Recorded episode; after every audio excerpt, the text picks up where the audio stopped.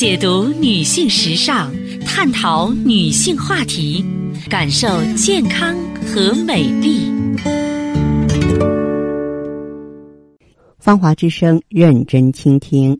收音机前的各位好朋友，大家好，我是芳华。此时此刻，我们再度如约见面。我们的联络方式啊是微信大写字母 B 四零零零七八幺幺幺七，记住是大写字母 B 啊，后面呢是四零零零七八幺幺幺七。当然，四零零电话呢也是面向全国的听友。好，听众朋友。呃，在此呢，我也提醒大家，中秋国庆的精彩活动啊正在进行时，新老朋友如果想要留住青春和美丽，全家老小无病无忧的话呢，我们可以投一份关注在里边。亲爱的听众朋友，我们接下来呢和大家聊一聊产后抑郁。你想啊，本来呢是苦苦怀胎十月。好不容易生下了肚子里的小宝贝儿，这是一件激动人心、欣喜无比的事情。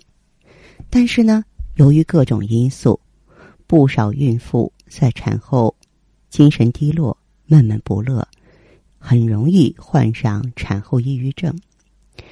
当然，产后抑郁症并不是说我不开心了，我我发愁了就一定是抑郁，它是有一些标准的啊，就是我们。可以呢，根据这些标准呢来这个对号入座。比方说，兴趣丧失、没有愉快的感觉，精力减退或是非常的疲乏，这个精神运动迟滞或是激越啊，就要么不爱动，要么太兴奋，自我评价过低，自责内疚，总觉得自己做不好妈妈。另外呢，就是联想困难或是自觉。思考能力下降，反复出现一些想死的念头或自杀、自伤行为。比较典型的是睡眠障碍，比如说失眠、早醒或是睡眠过多。再就是食欲减低或是体重明显减轻。啊，社会功能受损，给本人造成痛苦或是不良后果。那么我说的这一些，不是全部，只要是。具备其中的两点，并且呢，持续了一段时间，咱们就要小心了。呃，实际上不光是产后这个特殊的阶段，就是我们不生宝宝，生活没有变化，在人群中也有很多被抑郁击中的人，对吧？当然，在这些。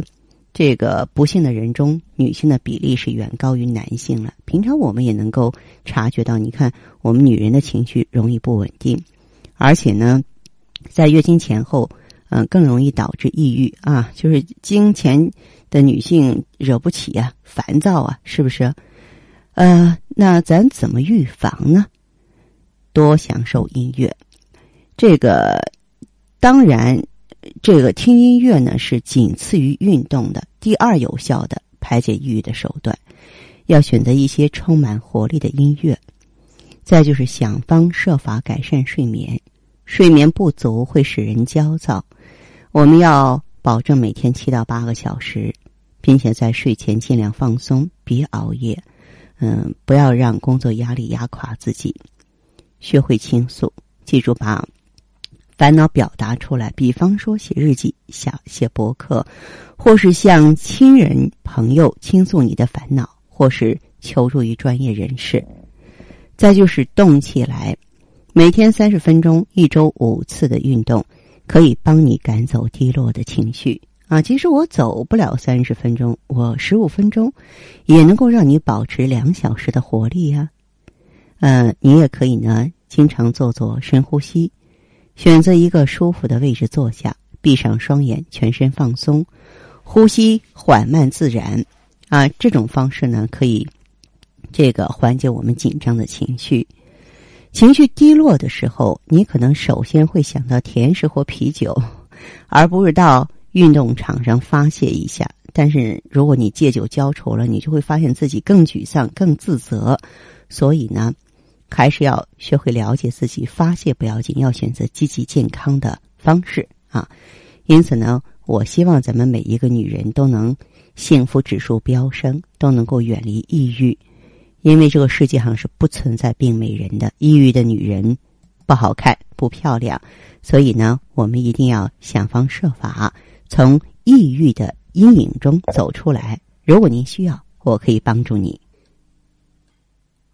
好，今天的分享呢，暂且到这儿。接下来呢，我会解答听众朋友的问题。呃，如果呢，你有个人方面的疑惑，关乎健康的、关乎心灵的，都可以呢联络我。我们微信号呢是大写字母 B 四零零零七八幺幺幺七，大写字母 B 四零零零七八幺幺幺七。我们马上请进这位听友的电话。喂，您好，我是芳华。哎，你好，方老师。哎，你好。今天打电话意思就是想问一下，我就是去年年底的时候，突然就是有一次例假结束了之后，就是感到那个地方就是很痒嘛。嗯。然后我就去医院检查，医生就说是滴虫性阴道炎。嗯。然后就给我开了洗的药，还有那个那个栓剂嘛。嗯。给我用完之后也就没啥事儿，然后一直到现在。有半年多，然后中间也反复了几次，但是一直没有第一次厉害。然后这两天不知道是不是前几天穿那个牛仔裤有点紧了，然后就是这两天又开始不舒服。然后前天我就不知道，我以为用盐水洗洗比较好，结果洗了之后就就越发的严重。嗯，现在又又又跟上一次一样可难受，老这样反复。嗯。觉得很很你不要自己乱洗，也不要自己乱刺激它哈。像你这个情况，你用一下茯苷，一起就用上去之后，我相信你当天就能轻松。但是你这次坚持能让它完全康复。哦，嗯，它是就是说我用完之后，它这个能根除吗？当然可以完全康复啊。哦，就是大概我要坚持多长时间你之所以出现。这种情况就是说卷土重来了，是因为什么呢？是因为你原来在治疗用药的时候啊，你的这个病灶没有清除，病灶没有清除，就像一碗污水一样，它滋生细菌是一个道理的，知道吗？嗯，嗯，对，所以腐优它为什么我们就是说比较自信呢？它有一个特点，它清除毒素，就清理病灶。啊，嗯，那么新的黏膜再生了，作为这个细菌啊、滴虫啊，它没有这个栖息所了，是吧？它就没有任何问题了，就不会反复了。对，这个我以后一定就是好了之后也得注意，得注意。然后不要穿不透气的衣服，包括内裤。女人哈，女人和女人说话，我觉得咱们不必有任何的禁忌哈，越宽松越好。嗯，这个美丽必须要建在建立在舒适的基础上。我记得我在和大家见面的时候，我说，如果说追求女人的衣服，一般一般人的衣服，我估计没我多。哈 哈就我我对衣服有一种执着哈啊，我觉得可能说是一种病态吧。但是有点，我买衣服有一特点，就是什么呢？就是必须舒服。然后再追求这个时尚或其他的，嗯嗯，它必须跟我的皮肤很很贴近、很亲切才行，知道吗？嗯，对。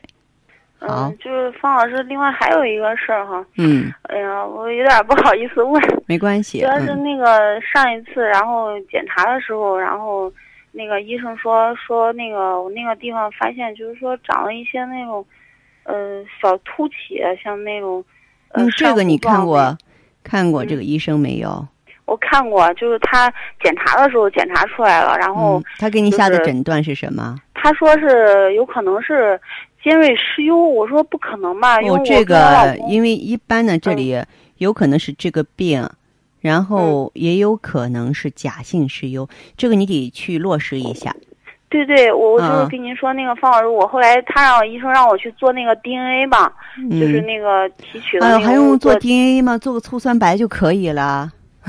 他让我做 DNA，啊，那有点小题大做啊，那没问题嘛，没有问题。结果是阴性，但是他医生建议说要用激光那个。不用不用。把那个。不用不用不用，假性湿疣我真的不不需要。